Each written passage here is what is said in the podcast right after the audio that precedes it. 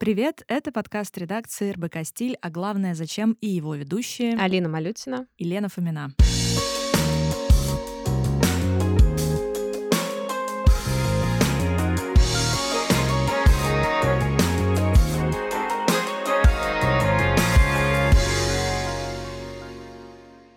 Работая с новостями и трендами, мы часто задаемся вопросом, а главное, зачем? Зачем Канье Уэст объявил о своем решении стать бездомным, если в своей одежде он давно так выглядит? Зачем Адель, The Weeknd и Мэрайя Керри записывают новые альбомы, если в чартах их обгоняют птицы? Зачем тратить деньги на установку памятников, если, по примеру Питера, можно сделать достопримечательностью сугробы?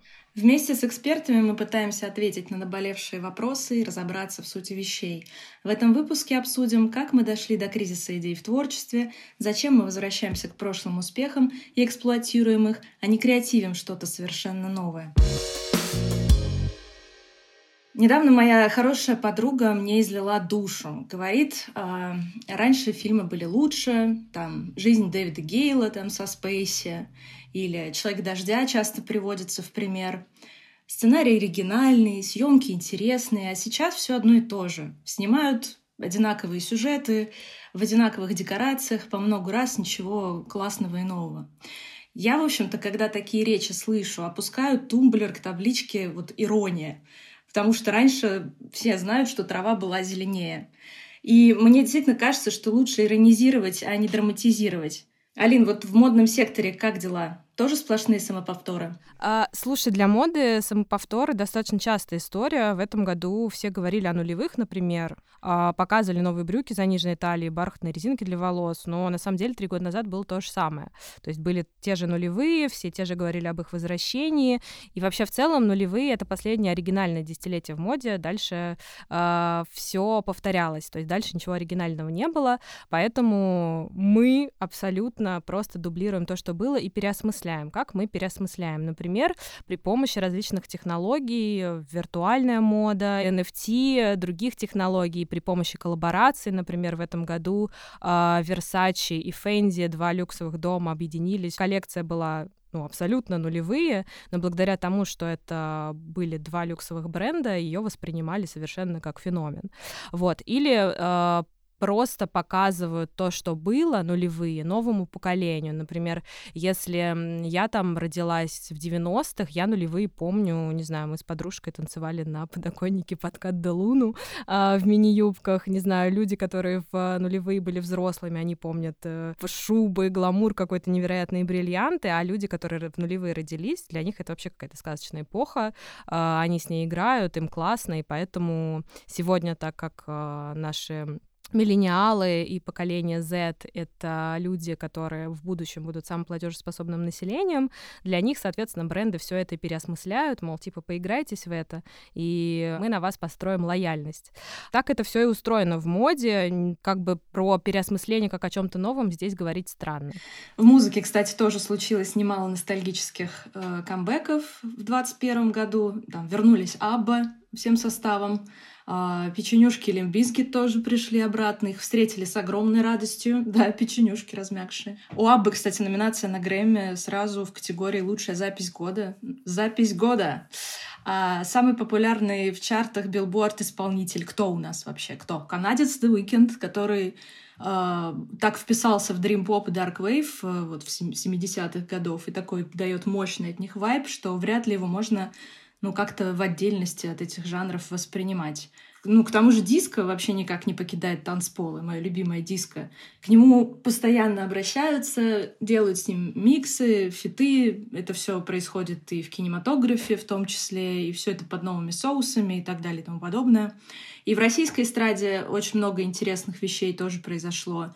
А, вот когда в десятых, э, в 2010-х Ваня Дорн всем сказал, не надо стесняться, это, кажется, сработало как заклинание. То есть случилась ревизия наследия популярной эстрады 90-х. Вот сейчас, особенно в этом году, я вижу все больше круто записанных каверов. Те же ребята Майя Мишель, Золото, Чебанов, Антон Токарев, вот Крем-сода. Они перезаписывают то Губина, то Жанну Агузарову, то гостей из будущего, там дофига разных каверов. И это совершенно другие композиции получаются со свежим вайбом, все переосмысленные. Слушай, мне кажется, что как мне как обывателю кажется, что очень интересно в этом контексте поговорить про кино, а, потому что вообще я наблюдаю за тем, как все абсолютно переосмысляется в кино. То есть тоже под каким-то новым углом. Например, э, diversity, то есть вот эта вот Золушка э, с Билли Портером в виде крестной или русалочка в виде темнокожей актрисы. Лена, напомни мне, как ее зовут. Э, Халли Бейли. Халли Бейли. Да, вот абсолютно какой-то новый вектор, хотя истории те же самые. Ну вот давай тогда остановимся на кинематографе, потому что это у нас зеркало реальности. И вообще-то с нами сегодня кинокритик, что обязывает.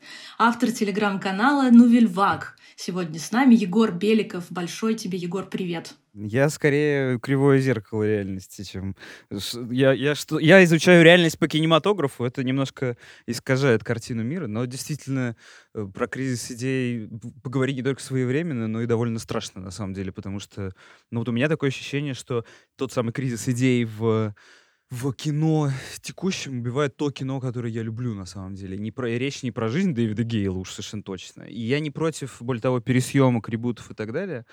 Просто мне кажется, что ну вот что-то действительно оригинальное э, сегодня придумать трудно, и тут не некого обвинять в этом, да, все сюжеты уже давно рассказаны, сейчас кино там со времен, не знаю, криминального чтива находится на стадии развития чистого постмодерна, если повезет, метамодерна, это когда вообще mm-hmm. уже ничего не понятно, откуда что позаимствовано, все заимствуется из заимствований. Но в то же время даже в, э, этой, в этих бесприютных широтах каждый год я что-то обнаруживаю такое, чего никогда не видел. И вот у меня такое четкое ощущение, что скоро это закончится. Егор просто на меня так смотрит такими глазами, как будто я все понимаю, что он говорит. Я тебе сразу скажу, я здесь абсолютный профан, ничего не понимаю, буду слушать вас с Леной с удовольствием, потому что вы в этом явно знаете больше, чем я, поэтому я про моду высказалась, все, моя вотчина на этом закончилась. Я буду задавать глупые вопросы, наверное, они есть у наших слушателей тоже, поэтому поехали. А я хотела сказать вот к Егору, ты говоришь, что ты видишь очень много удивительных новых вещей, тем не менее, но эти новые, новые вещи, новые идеи, они не массовые, насколько я понимаю. Ну, я вообще не верю в массовое и немассовое кино. Мне кажется, что это довольно общая характеристика. Но окей, есть кино, которое показывают в кинотеатрах. Есть кино, которое у вас в фичере Netflix торчит. Какая-нибудь «Власть пса». Ну, наверное, «Власть пса»-то вы знаете, с Бенедиктом Камбербэтчем, который голый и в грязи. Вот можно ли назвать его массовым кино? В то же время он получил приз за режиссуру на Венецианском фестивале, где я его, собственно, и посмотрел. Делает ли его это массовым или не массовым, мне кажется, что большой вопрос. Меня скорее интересует что-то на пересечении. Понятно, что кино не существует в отрыве от зрителя. То есть пока его кто-то не увидит, это и не имеет смысла обсуждать. С другой стороны, мне нет такого ощущения, что люди лучше понимают, что им смотреть. По большей части люди вообще не думают, что им смотреть. Да, это ну, правда. Вот, вот ты, например, Алина, думаешь, э, что включить вечером? А, например, вечером, когда я прихожу с работы, у меня, у меня была прекрасная история. Я в детстве очень сильно осуждала маму, которая смотрела сериалы по России один, это «Доярка из Хацапетовки». Сейчас я тот человек, который хочет после работы посмотреть «Доярку из Хацапетовки». Ну, потому что мне хочется прямо включить какой-то тупняк, чтобы у меня мозг расслабился. У меня мама говорит, говорит, я спрашивала у нее, почему ты это смотришь? Она говорит, у меня мозг расслабляется. Там, я 12-летним ребенком не знала, что такое расслабляться, как мозг расслабляется, потому что он мне, в принципе, в 12 лет был всегда там, ну, он не напрягался. А сейчас реально мне хочется посмотреть какую-то ерунду. Ну, Netflix ее регулярно выпускает, да. собственно говоря. Каждую неделю есть что-то такое, что можно Абсолютно, как раз ровно неделю и смотреть. По большей части это абсолютно неинтересно, и мне как раз любопытно, когда Netflix что-то такое ищет на периферии угу. моего зрительского восприятия.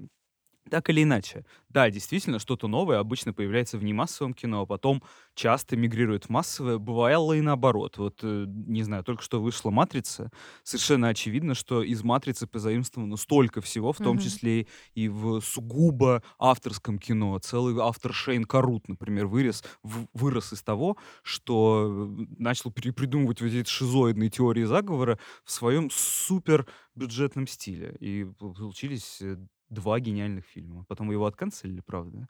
Слушай, а, кстати, в комедии нет кризиса идей? В комедии совершенно однозначно есть. Ну, то есть, во-первых, пропала вся пародийная комедия. Я вот очень ее любил. Я знаю, что все ее терпеть не могли, но я в свое время на ней вырос. Вот, наверное, на какой-то такое начало, середины нулевых, каком-нибудь очень страшном кино, американском mm-hmm. пироге. Я все смотрел, мне все нормально.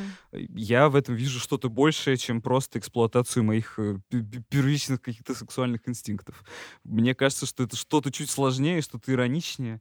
И вся эта ирония, которая была чуть сложнее, чем то, что подают сегодня под видом, ну, какой-то такой общей душеспасиловки. Типа, всем хорошо, например. Или все подружились и сплавляются э, на каноэ с Шайлабафом, хотя один один из них э, синдромом Дауна. Что такое? Классическая сейчас комедия. Ну, что, в общем, что-то, что облегчает жизнь и заставляет поверить в лучшее, в это я вообще не верю, mm-hmm. понятно, ни в какое лучшее. Ну, а вот это вот diversity, который, о котором я упомянула, как ты думаешь, это один из способов показать старую историю по-новому или вообще в чем дело?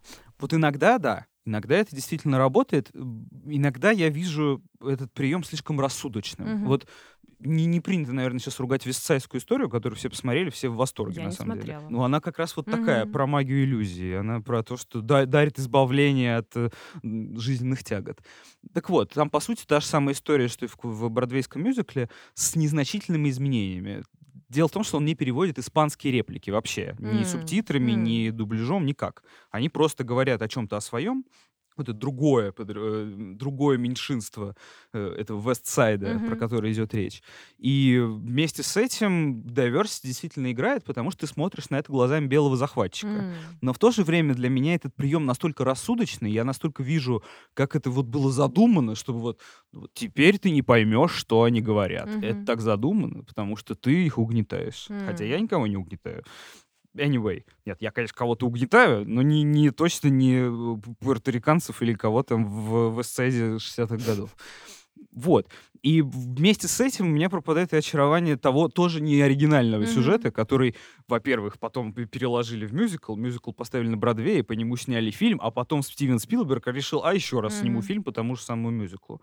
Вот это к вопросу о, о кризисе идей, при том, что это Спилберг, ну, гений объективный. Вот, э, вот здесь он применил, сработало, но на меня это никак не сработало. И я в связи с этим много думаю, да. Я не стал смотреть, например, э, как она, не Белоснежка же, а или а Белоснежка. Было? Ну, Золушка, Золушка, Золушка была да. точно на Amazon Prime. Я не стал смотреть, потому что я сто тысяч раз видел Золушку. Это как в какой-то момент ты перестаешь ходить в театр на чайку. Ну а тебе не Потому интересно? что я больше не могу, я все понял про чайку. Это очень интересно, но я понял, в чем прикол. Правда, но, может я быть, больше ты не, не все могу. версии видел. Это невозможно, в принципе. Ну, то есть я понимаю, что версий «Чайки» может быть неограниченное количество. И это все понимаю. И сюжетов ограниченное количество. Но иногда бывают такие сюжеты, которые такие, я не понимаю, как они это вообще придумали. Угу. В какую сторону надо думать, чтобы так придумать. Я вот такое ищу в кино. Но у меня просто, например, как обывателя, опять же, э, я не смотрю «Золушку», потому что меня сама идея diversity, она, ну, мне кажется, немножко притянута, ну, не то, что притянутый за уши, ладно, но переосмыслять какую-то старую диснеевскую историю при помощи diversity, приглашая самого эпатажного персонажа в лице Билли Портера. Есть и положительные примеры того же самого diversity. Например, мне очень нравится фильм, я знаю, что есть полно хейтеров, называется фильм «Легенда о зеленом рыцаре». Mm. «Легенда о зеленом рыцаре» — это, по сути, почти по текстовой, ну, с незначительными хотя в целом оказывается mm-hmm. по сумме значительными mm-hmm. изменениями э, средневекового текста, поэмы, который сегодня, конечно, читать невозможно никому, кроме Антона Дольна, который филолог. Mm-hmm. Я, слава богу, не образованный, поэтому я прочитал, я, я, я примерно понял сюжет и как это, какое это отношение имеет к классической там рыцарской литературе. Потом я посмотрел фильм, где, э, как его, Дев Патель играет, mm-hmm. который звезда миллионера из трущоб, играет этого зеленого рыцаря, mm-hmm. и вроде бы как есть некоторый диссонанс, но у меня этого диссонанса нет совершенно. Mm. Это вопрос о слепом кастинге. Если актер подходит на роль, если это образ настолько, с одной стороны, архетипичный, с другой стороны, гипертекстуальный, не побоюсь этого слова. Ну, то есть понятно, что в образе зеленого рыцаря, если ты его снимаешь сегодня, будет что-то большее, чем просто сын Фаты Морганы. Mm-hmm. И в этом фильме это абсолютно точно сработало. Да. Лена, а у тебя есть какие-то примеры классные фильмов, которые, ну, классно соотнеслись э, с идеей diversity? А, я вообще считаю, что идея diversity должна соотноситься и соотносится со всеми историями старыми или новыми, с плохо рассказанными или с хорошо рассказанными, а, потому что я это уважаю. Вот вчера я решила посмотреть третий эпизод э, And Just Like That, продолжение «Секса в большом городе». Сочувствую. Да ладно. Там был, короче говоря, эпизод с, со стендапом героини Сары Рамирес, которая там играет небинарную персону. И она как раз рассуждала о том, что всех э, ее соратников, трансгендеров, геев, э, лесбиянок в кинематографе, в музыке, да где угодно, вообще в развлекательной индустрии изображают как каких-то очень грустных людей, одиноких, которые вот, ну, такие. И она говорит, ребят, я не грустный, не одинокий, меня любят мои родители, у меня есть комьюнити, у меня есть шоу, я, ну, как бы, у меня куча друзей, я, мне не грустно, я хочу, чтобы нас было больше веселых и классных, вот, представлено в кино, например. Алло, голливудские продюсеры, посмотрите на меня, вот я, со мной все хорошо. Дело в том, что, как мы вот в прошлом подкасте рассуждали как раз, кто не слушал, обязательно послушайте а, наш предыдущий седьмой выпуск, дело в том, что чем больше мы будем об этом говорить, чем больше мы будем друг другу это все показывать, а, показывать разных людей, а, тем лучше и легче мы будем это воспринимать. И не будем фыркать на, не знаю, индийского актера. Тебе, Егор, понравился Дев Патель, а многим, и мне понравился, а многим не понравился Дев Патель в роли э, британского рыцаря, как бы, да, вообще. Вот. И на него тоже свалилась куча хейта. И это надо учитывать. Что по-своему иронично, кстати говоря. Ну, то есть есть это как будто бы возвращение немножко справедливости. Э, Индия сколько лет была под mm. британской короной, и как раз кто настоящий рыцарь, если не индиец? А, слушай, здесь на самом деле очень интересно. Я хочу перескочить очень быстро на тему моды, потому что а, мне пришла мысль про то, что если мы немножко так перескакиваем параллельно, мы пытаемся через а, частное вычленить общее для всех сфер, то с модой очень интересно, потому что, например, а, был бренд Victoria's Secret, который наверняка все помнят, в том числе и мужчины, Бренд Victoria's Secret, можно сказать, пал под гнетом того, что они были недостаточно разнообразными, их обвиняли в отсутствии разнообразия на подиуме, и их генеральный директор говорил о том, что мы про худых, красивых женщин с большими попами, с, большими, с большой грудью, и плюс сайза не будет у нас, инвалидов у нас не будет, и, в принципе, никого у нас не будет. И, соответственно, в том же году, в 2018, как заканчивали условно бренд Victoria's Secret, появляется бренд Рианы, э, нижнего белья, самый успешный в этом году по версии журнала Time, э, то есть один из самых успешных брендов, который есть на рынке. А, успешный почему? Потому что, собственно, Риана сколотила себе, ну, имя как предпринимателя, но вот этом diversity. У нее тоже то же самое невероятно сексуальное, красивое белье показывают беременные, женщины без ноги. Вот всех, кого можно представить, они все есть. Недавно мы на сайте РБК Стиль делали материал про то, как в моду интегрируются женщины-инвалиды, они показывают обычную одежду, ну, показывая то, что мы нормальные, и нас надо воспринимать как нормальных. И они даже хотят, чтобы к ним не относились как к женщинам-инвалидам. Они хотят, чтобы их присутствие на подиуме было таким же обыкновенным, как сегодня присутствие темнокожих людей в фильмах. Очень хочется вернуться к сексу в большом городе, если мы уж об этом заговорили.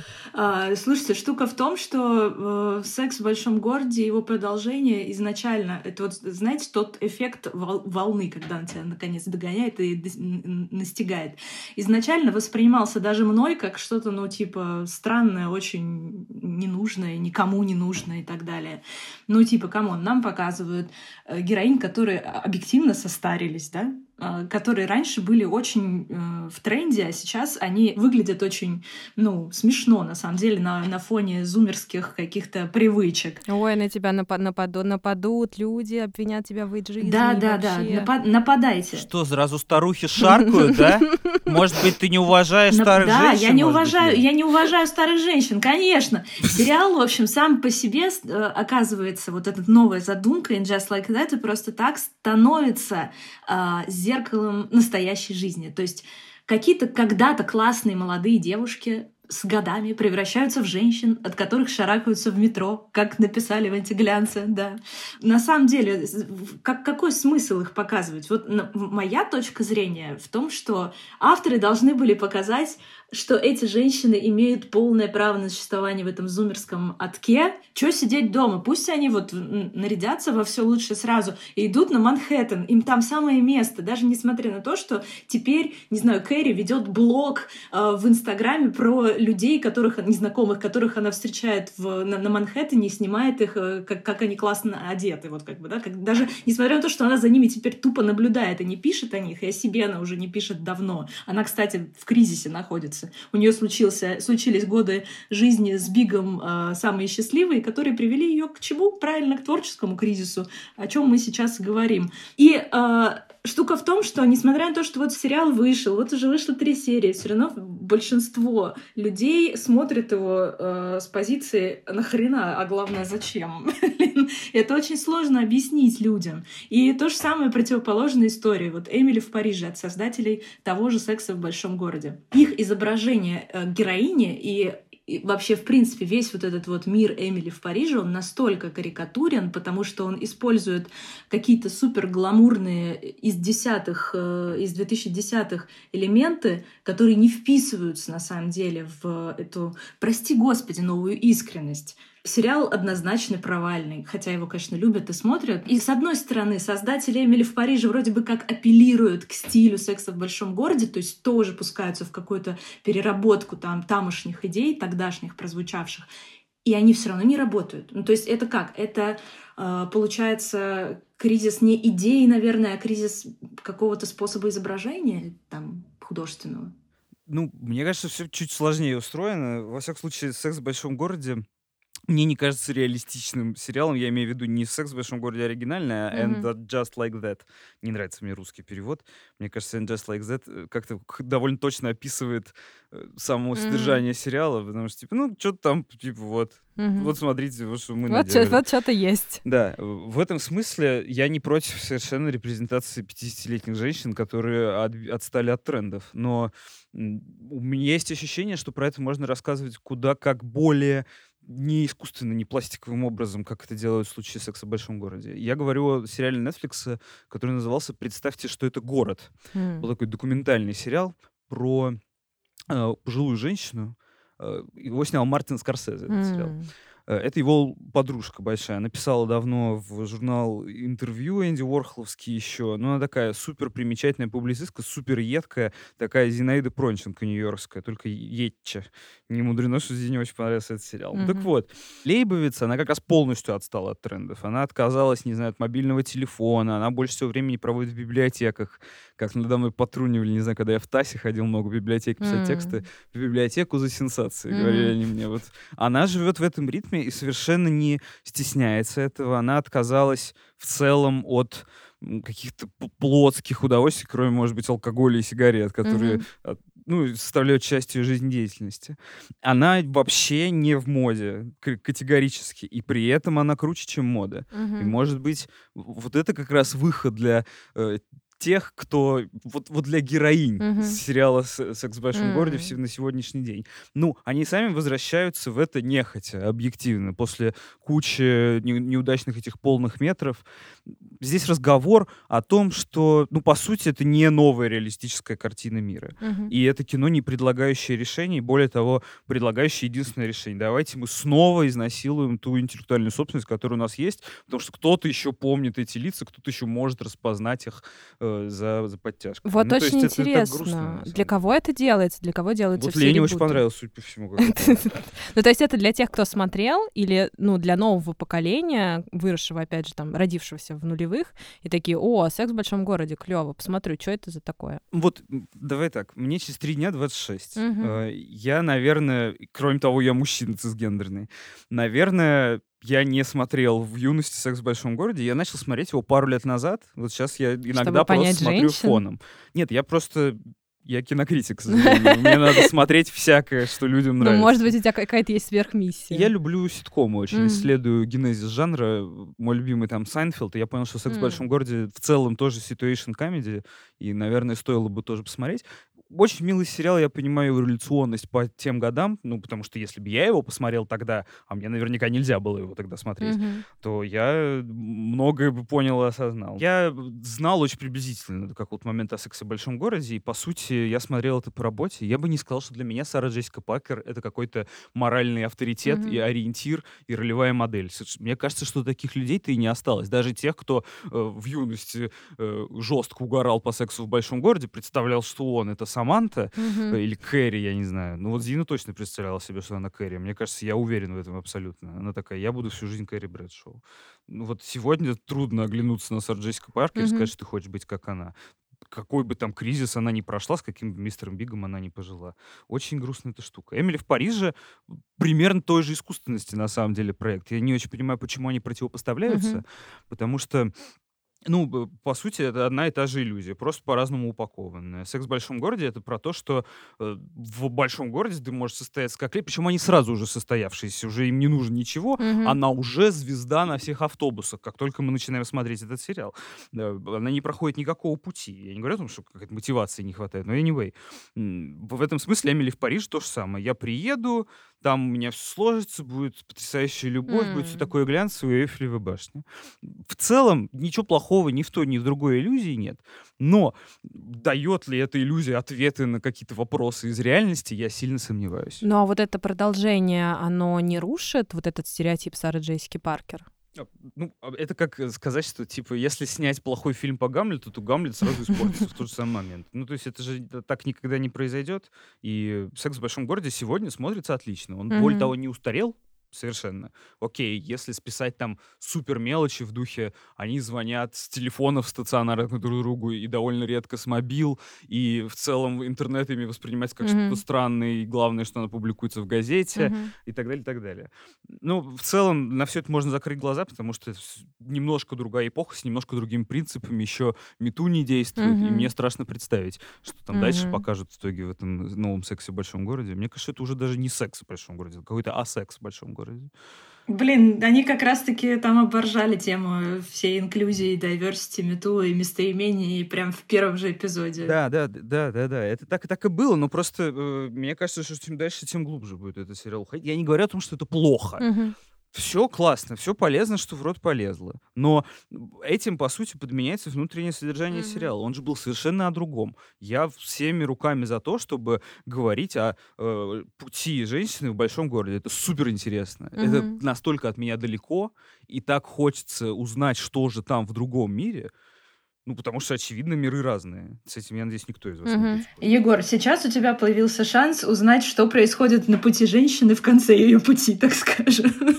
Ну вот э, я бы хотел, чтобы лучше с женщинами происходило что-то как с Лейбовиц, потому что я бы хотел жить как она, примерно. Ну, то есть это э, можно сказать, что все вот эти ребуты, в том числе и какие-то ребуты для возвращения в старые истории, например, вот выходит, не знаю, там, я не, я не потребитель сериала «Секс в большом городе», я не смотрела его целиком, я смотрела, вот знаешь, видела какие какие-то эпизоды, mm-hmm. посмотрела так же, как и друзей. То есть я никогда не садилась и не смотрела от начала до конца, потому что, в принципе, история у всех на слуху, все понимают, что там происходит, все знают туфли Манола Бланик, кто такой мистер Биг, э, Барышников и так далее.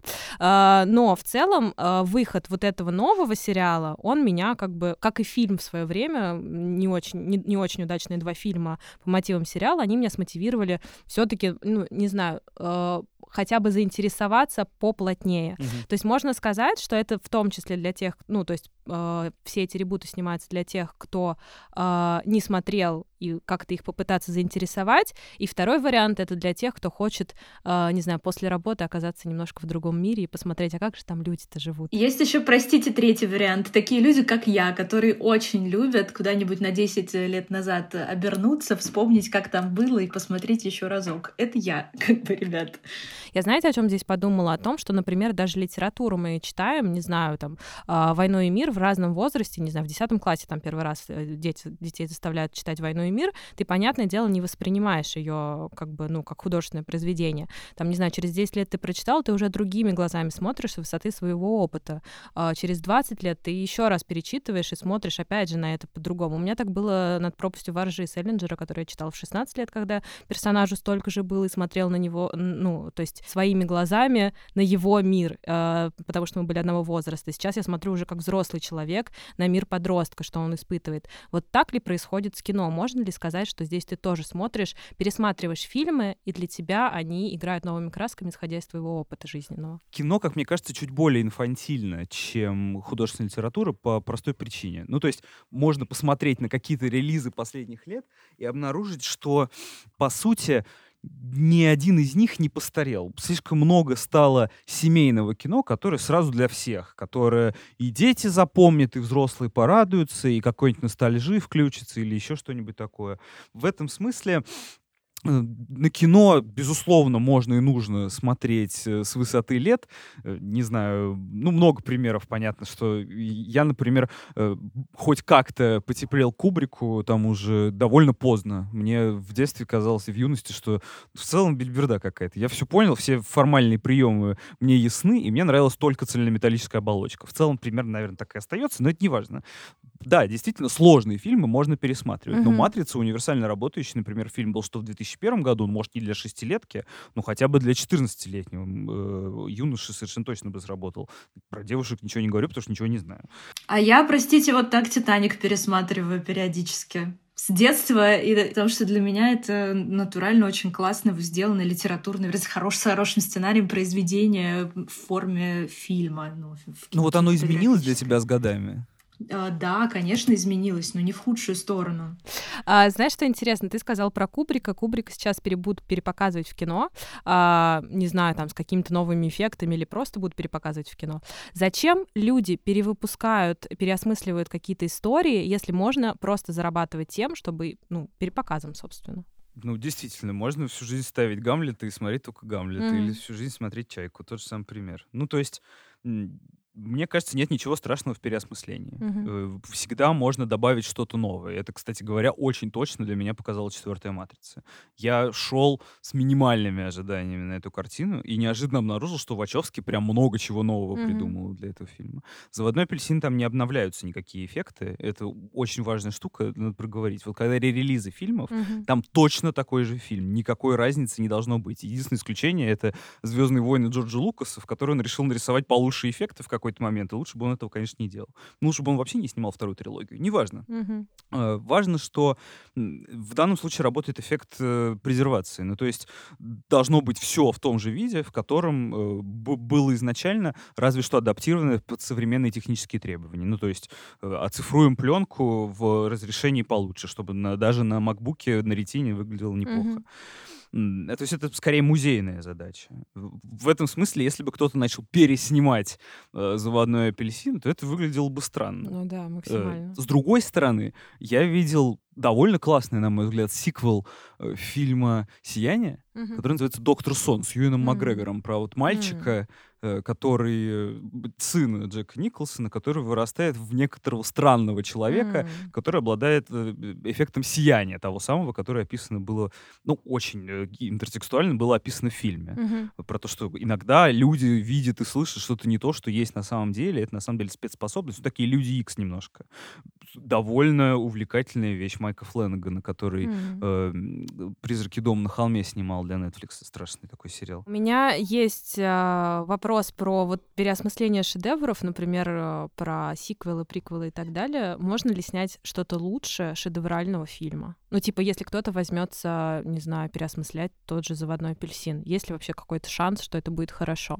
Или зритель уже идет с мыслью, что, ну, это невозможно, и, соответственно, тут играют его ожидания какие-то? ну, нужно разделять разные виды шедевров, наверное. Mm-hmm. Вот есть такой шедевр Джорджа Миллера, называется «Безумный Макс» mm-hmm. с Мелом Гибсоном. Да. Его невозможно сегодня смотреть. Он реально тяжело смотрится, если ты не смотрел его на ВИЧ сто лет назад.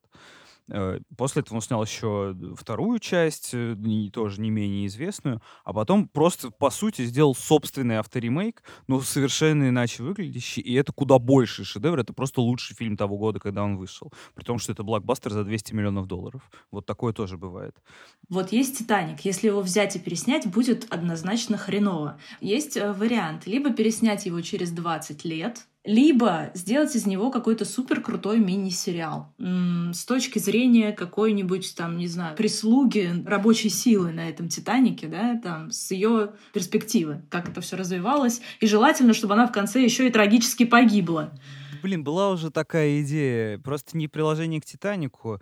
а, Была же эта пьеса великая Тома Стоппарда «Розенкранц и Гильденстерн мертвы». Как раз про второстепенных персонажей Гамлета. И примерно то же самое, что ты сейчас говоришь, но только получится сериал про э, служанок, видимо, только э, наверняка довольно посредственный относительно оригинала. Нет, я не считаю, что э, «Титаник» супер-мега-шедевр. Это, конечно, классика, но э, я не считаю, что это идеальный сверхфильм для меня совершенно точно. Вот он для меня... У меня почти никаких чувств не вызывал, когда я его даже первый раз смотрел. Ну, может, я бездушный просто, не так важно. А, Другой вопрос, что... Ну, вот «Титаник», наверное, не подходит для того, чтобы делать из него ремейки. А, а как тогда понять, какие, ну, критерии вот можно трогать и нельзя трогать? Мне кажется, это вопрос скорее к сценаристам, а не к кинокритикам. Я Мгм. каждый раз рад приятно удивиться, если что-то, оказывается, можно перезагрузить, переосмыслить э, и иначе понять. Э, Чаще всего я смотрю на полную чепуху, которая недостойна левой пятки оригинала. Ну вот, все-таки кино не, не полностью просчитанная Мгм. Вещь, слава тебе, Господи, по-прежнему, как ни странно, искусство, несмотря на э, существование сериала «Эмили в Париже». Господи, как мне нравится, что у нас есть некая морфологическая конструкция визуально-аудиальная, которая дает нам э, шанс, возможность и, в принципе, каждый день повод э, на холивар. Я хочу здесь поговорить про законченность и чувство фома. Ты сказал про то, что некоторые фильмы снимаются там про второстепенных персонажей, сиквелы, приквелы, и это способ переосмыслить старую Мгм. классику.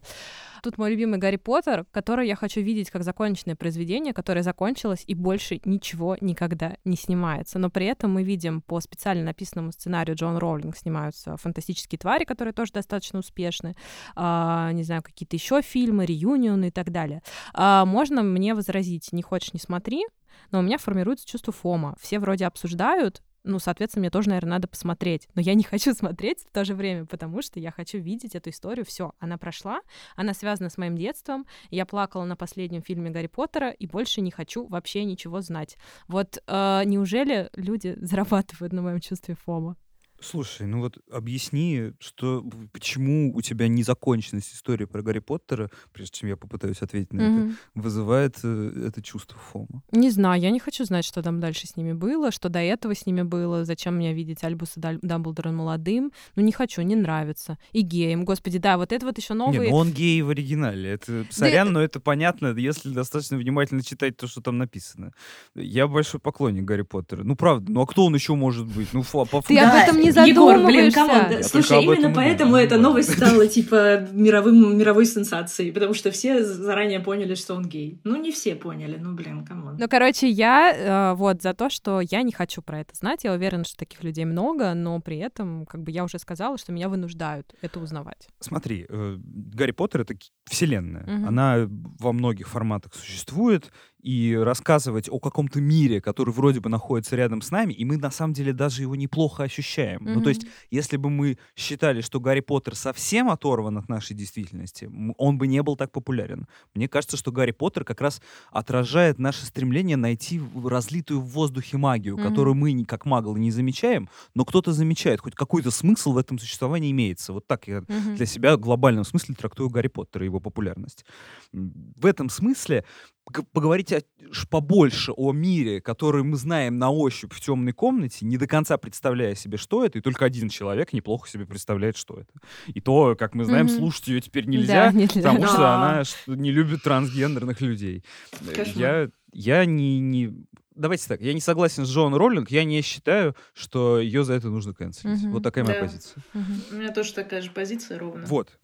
Э, Она не перестала быть от этого вдохновленной. Талантливая писательница. Да, абсолютно вдохновленным литератором. И э, вот она продолжает интересоваться тем самым миром, который она придумала. При том, что она придумывает что-то дальше, и детективы у нее вполне неплохие. Но ничего Мгм. сравнимого с Гарри Поттером она не придумала.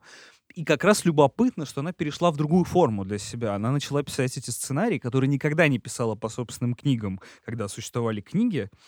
Она просто консультировала там режиссеров и продюсеров, И вот теперь... И сценарии, нас... и сценарии да. я замечу, получились неплохие, в отличие от того же Нила Геймана, который портит все тем, что вмешивается в свои экранизации. Абсолютно так, да. Вот первый фильм «Фантастические твари», снятый по сценарию Джон Роллинг, потрясающий, правда. Второй уже супер плывет, Но... и там непонятно чего ловить. Даже несмотря на то, что я против всего этого, мне фильмы понравились, но опять же, если, я, если их воспринимать в отрыве от всей вселенной, вот там своя история какая-то, и если бы фактически не было вот Альбуса Дамблдора, ее я бы могла воспринимать, опять же, отдельно от этой вселенной, и мне так комфортно. Вот это совсем другое. Не, не смешивайте, не приплетайте. Опять же, знаешь, здесь ну, что по еще... По сути, это лорд не разрывает. То есть это все тот же самый мир, реально. Это реально тот же самый но, Альбус Дамблдор. Его играет другой артист, ну, понятно, без седой бороды. Ты еще смотришь всегда, я уверена, что люди, которые смотрят фантастических тварей, они когда-нибудь надеются увидеть там Гарри Поттера ну, так это, не, этого не получится, потому что довольно долго еще переть до него. Если мы достаточно долго подождем, лет 30, я ну, предполагаю, да. то фантастические твари в своей 47-й реинкарнации доберутся до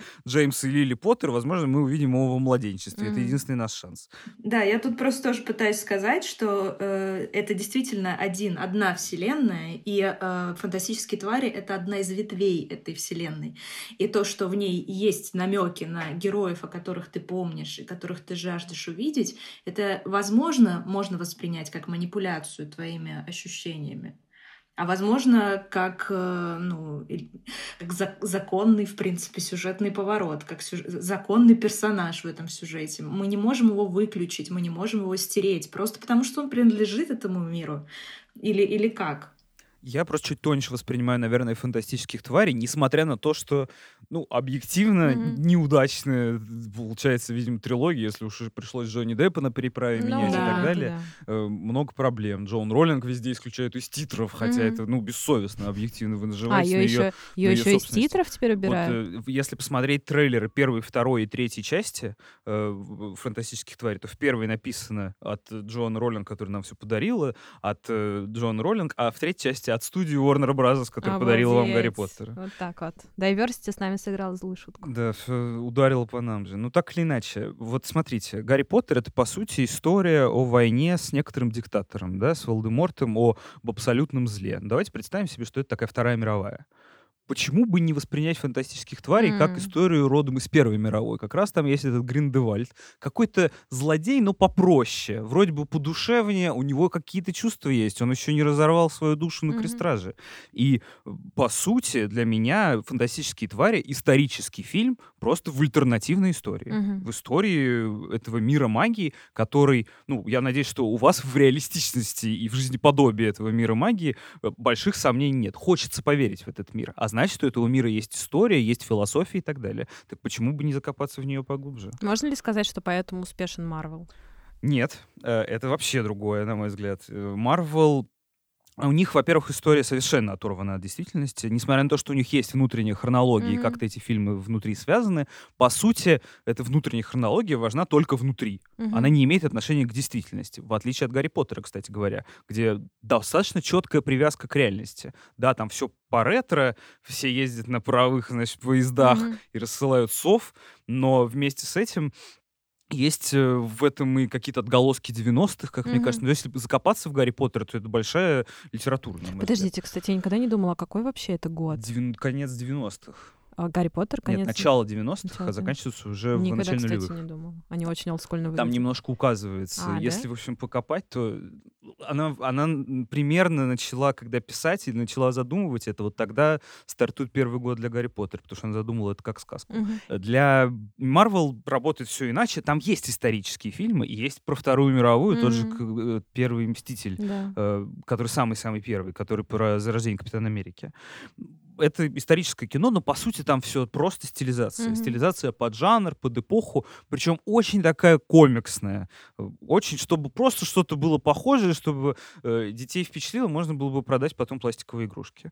Я не против самой киновселенной Марвел, хотя я, если честно, уже больше не могу ее смотреть. Mm-hmm. Я смотрел четыре фильма в этом году, я считаю, что я свой долг перед киновселенной Марвел исполнил полностью. Она отплатила мне гонорарами за тексты про нее.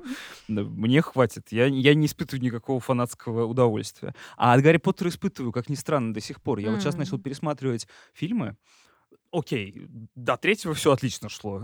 Четвертый я mm. понял, что книжку я совсем иначе себе представлял. Mm. Боюсь теперь пересматривать пятый, потому что в моей голове совсем блеклый. Но вот для меня в этом все же что-то есть до сих пор. Uh-huh. Это что-то совсем не э, двумерное. Я знаю, что есть мем про то, что в Твиттере another book. Uh-huh. Я читал много книг, кроме Гарри Поттера, но это по-прежнему настолько недалеко, Хочется руку протянуть, э, разогнаться mm-hmm. со своей тележкой и проскочить на платформу 9,3 четверти до сих пор.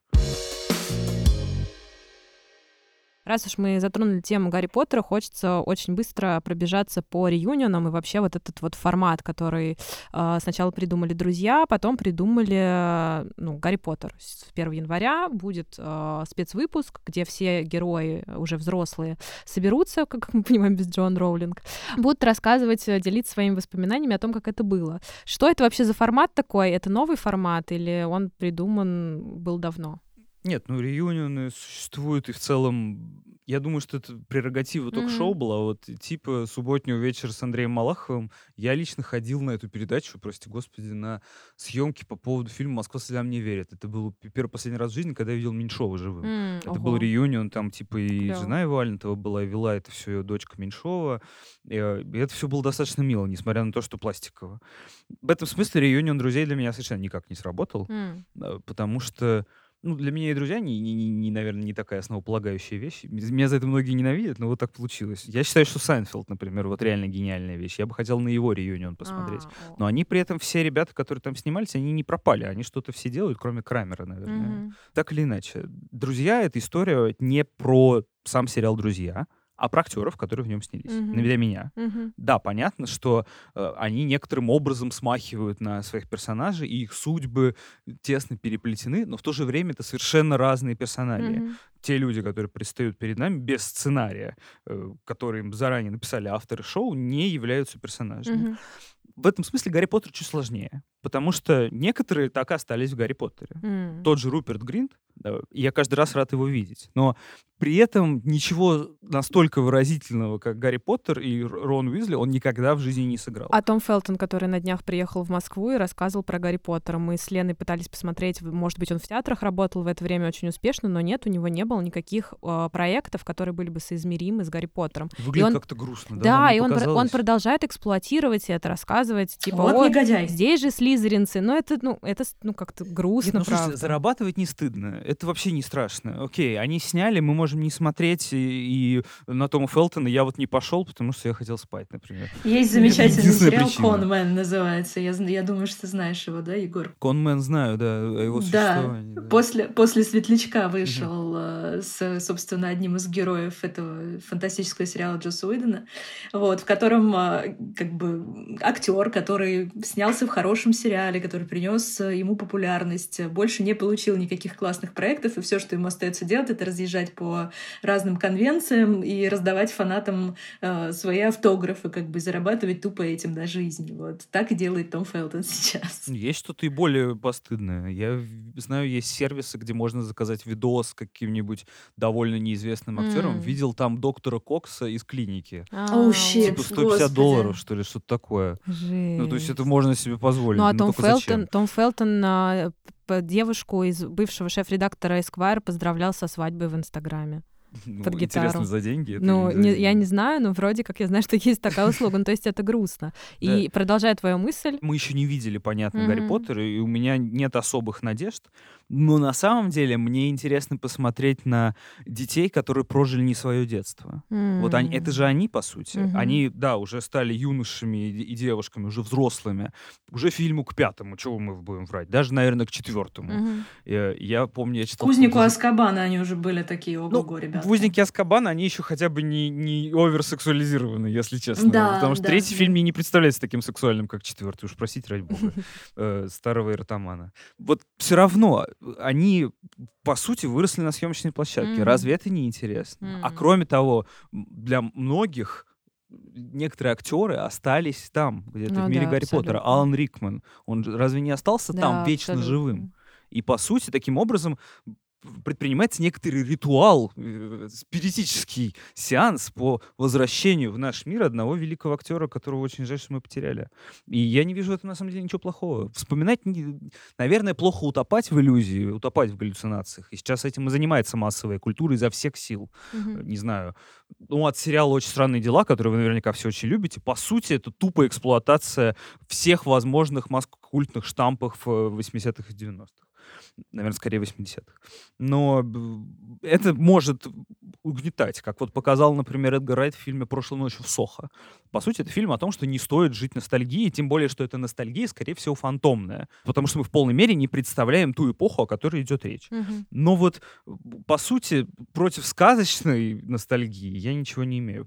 У нас есть какой-то коннект с... Э, мы же все равно росли на этом, к сожалению. Но смотри, ты говоришь, в этом нет ничего как бы постыдного, страшного, то, что это все продолжается, но мне это видится... Я очень люблю Гарри Поттера, но я не буду это смотреть, потому что мне кажется, я себя чувствую как человек, на чьих эмоциях зарабатывают.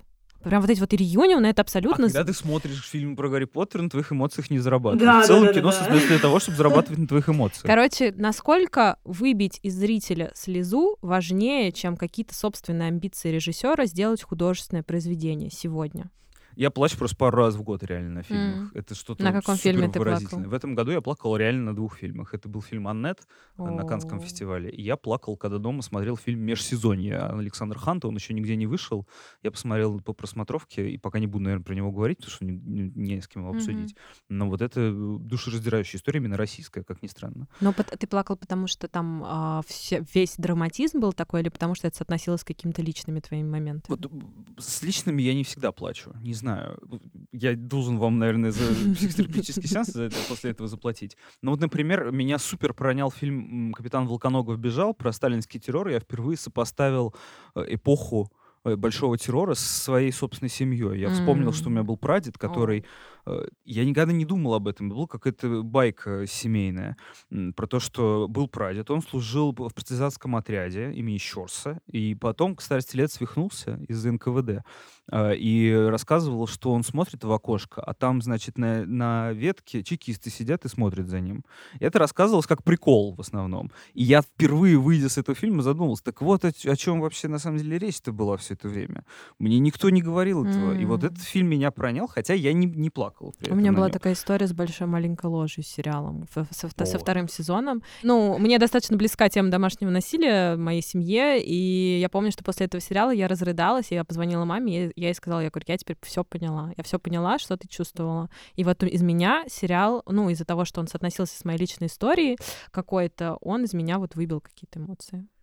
Я не считаю, что эмоции обязательно угу. для кино. И иногда бывает кино абсолютно рассудочное и этим радостное бывает кино, которое просто внятно говорит тебе одну мысль. Mm-hmm. Этого вполне достаточно. А иногда формулирует что-то, для чего не хватает слов, и это тоже очень круто. Намного круче, если кино снимается о том, для чего еще слова не придумали, как в песне группы «Самое большое простое число».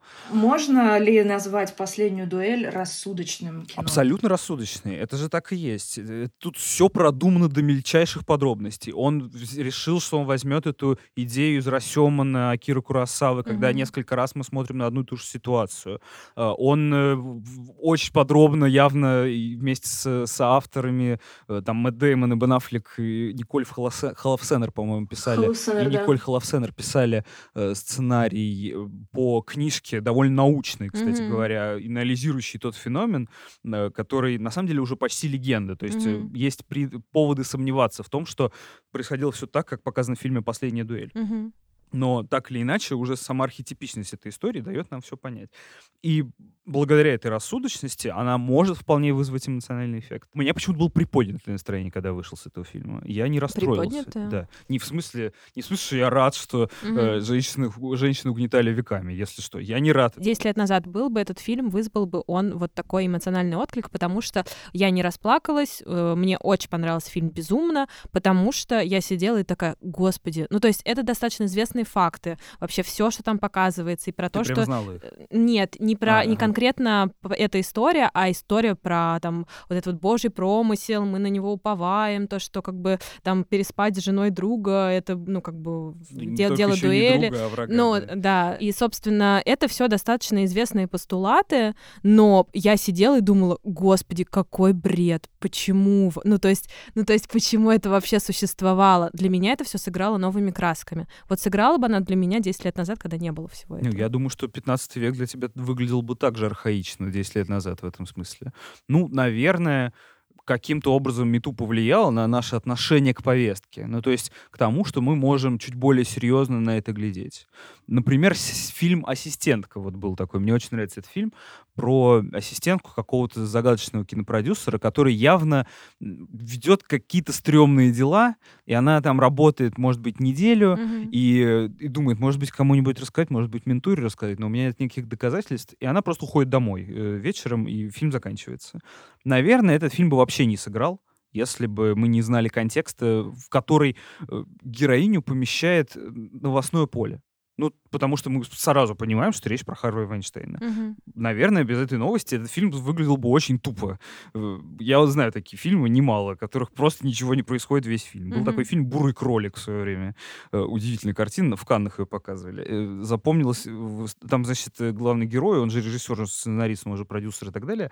Он же в тот момент парень Хлои Севиньи. Э, Он едет сначала на автомобиле, потом на мотоцикле, потом он приезжает в мотель, там Хлоя Свиньи делает ему несимулированный минет, они выходят на обочину дороги, их сбивает машина, на дороге на обочине сидит бурый кролик. В какой-то момент, по рассказам очевидцев, какой-то критик встал на своем кресле и начал петь песню группы Rolling Stones «I can't get no satisfaction». Потому что ему было очень скучно. Он такой, я больше не могу это смотреть. Вот ассистентка выглядела бы так же, но при этом в Берлине была ломовка, я не смог туда на него попасть, и это был супер громкий фильм, М. хотя там, по сути, тоже ничего не происходит. Таким образом, реальность добавляет красок. Но с последней дуэлью как будто бы эта история... Ну, наверное, окей, она была бы не такая яркая, но я думаю, что Ридли Скотт бы ее не стал снимать 10 лет Мгм. назад, потому что, ну, он про де- 10 лет назад про нее наверняка знал, Да. книжка-то старая Да. э, по которой он снял. И в этом смысле Ридли Скотт просто гений момента. Он всегда М. точно знает, когда что надо снимать. Он лажал несколько раз буквально за карьеру. Э, Все эти разы да, зачем-то описал в своем вопросе на интервью Антон Долин, когда его э, Ридли. Скотт послал куда подальше. Ну окей, нет, Ридли Скотт а- ошибся с другим фильмом, Мгм. похожим по теме, кстати говоря, но только, наверное, не на последней дуэли, а на Дом Гуччи, э, Мгм. с фильмом «Все деньги мира». Мгм. Вот он ошибся. Мне кажется, что не надо было Кевина Спейси переснимать, и фильм бы спокойно вышел в прокат через года два-три, и был бы намного интереснее, потому что Кевин Спейси бы придал новых красок М. этой истории Ну да. про мир э, людей, коррумпированных властью и богатством. Хорошо, что в этот примерно момент вышел Дэнни Бойл и Траст сериал, мини-сериал по той же истории, и можно было сделать выбор, например, не Я смотреть. я вот э, сижу и думаю, сколько прекрасных Скотта, фильмов да. На- на- накидали нашим слушателям посмотреть на, но, ну, на новогодние каникулы. Я думаю, мы дадим списком, потому что это прям хорошее кино. Потому что это невыносимо, сейчас- Да. да. все это выписывает с моей речи. Кроме, да, и кроме бурого кролика. Бурого Нет, бурый кролик ну, смотрите. Если, если вы очень любите экспериментировать над собой, я посмотрел от начала до конца, не перематывая, это очень интересный был опыт. Как «Комнату Томми Вайсо». Кто-нибудь смотрел. «Комнату Томми Вайсо»? я смотрела. Я смотрел раз этот 10, фильм. наверное, этот фильм. А, ну, Я обожаю его, реально. Я показываю всем друзьям, все кайфуют. Это лучший э, фильм для вечеринки, я клянусь вам. Просто попробуйте как-нибудь вечеринку с фильмом «Комната». Ничего больше не надо, реально. Даже, даже алкоголь не обязательно.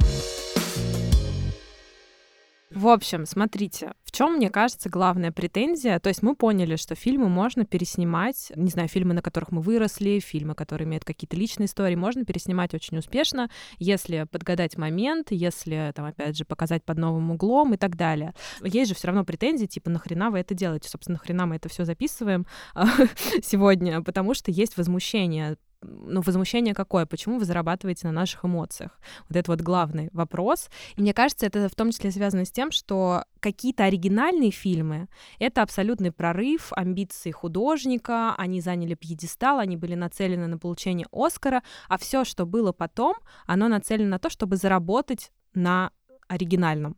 И, соответственно, у меня такое возмущение, как у зрителя. Блин, вы хотите заработать на том, на моем первичном восприятии.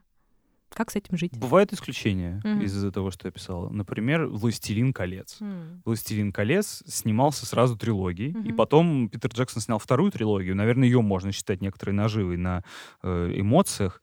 Да, «Хоббит» или «Туда и обратно». Ну, э, реально неудачные фильмы. Мгм. Ну, я очень расстроен, что должен это признать. И я очень люблю книжку «Хоббит» больше, чем «Властелин колец». Мгм. Ну, вот так получилось. Э, При этом вторая и третья часть «Властелина колец» круче. Э, Бывает такое, что продолжения бывают интереснее оригинала. М. Бывает такое. Не обязательно только первые части гениальные. «Терминатор 2» в, на- Мгм. в два раза круче, чем «Терминатор 1». Мгм. К сожалению, нужно с этим смириться. Это оба потрясающие фильмы, но «Терминатор 2» круче. Мгм. И все. И ничего с этим не поделаешь. Э, Или я не знаю. Ну вот со Шреком я не уверен, что я могу так сказать. Я знаю, что люди любят больше вторую часть, чем первую. Да, это правда. Я хочу сказать первое. Очень много людей живет на планете Земля, и очень много людей э, ходят на этой планете Земля в кинотеатры. А, то есть, кроме одного зрителя Алины Малютиной, есть очень много людей. Я веду к тому, что из этих очень много людей есть определенно некоторый процент, довольно крупный наверняка, а, которые хотят и любят э, возвращаться к чему-то приятному, что произошло в прошлом. Для этого мы либо что делаем? Пересматриваем что-то, того же Шрека второго, да, или Властелина колец, каждый год, черт подери. А, Либо мы делаем сознательный выбор, платим денежку а, в кассу кинотеатра и идем смотреть на ребут.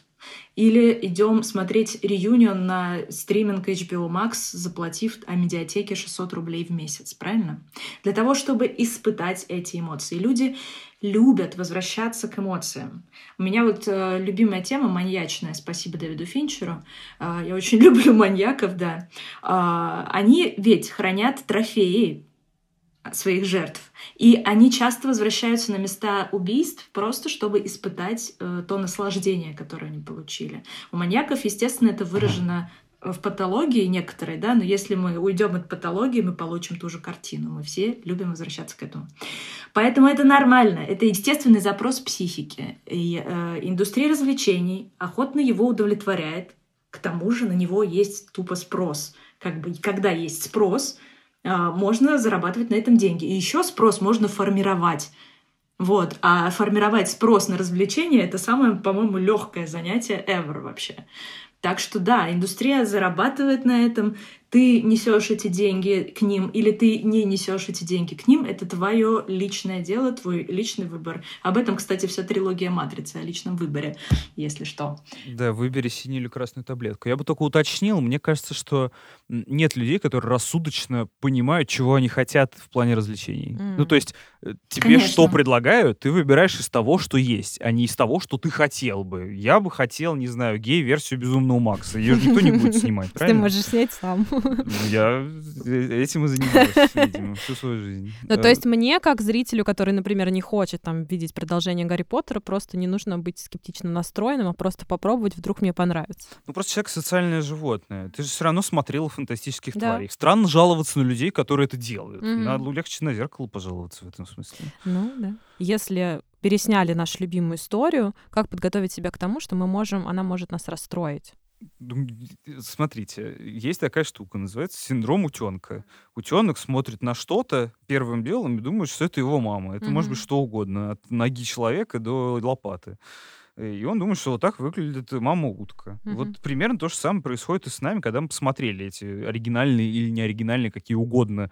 Э, Странно говорить про Гарри Поттер, что он в чем-то оригинальный. Ну Это да. восемь фильмов. Да. Восемь! Да.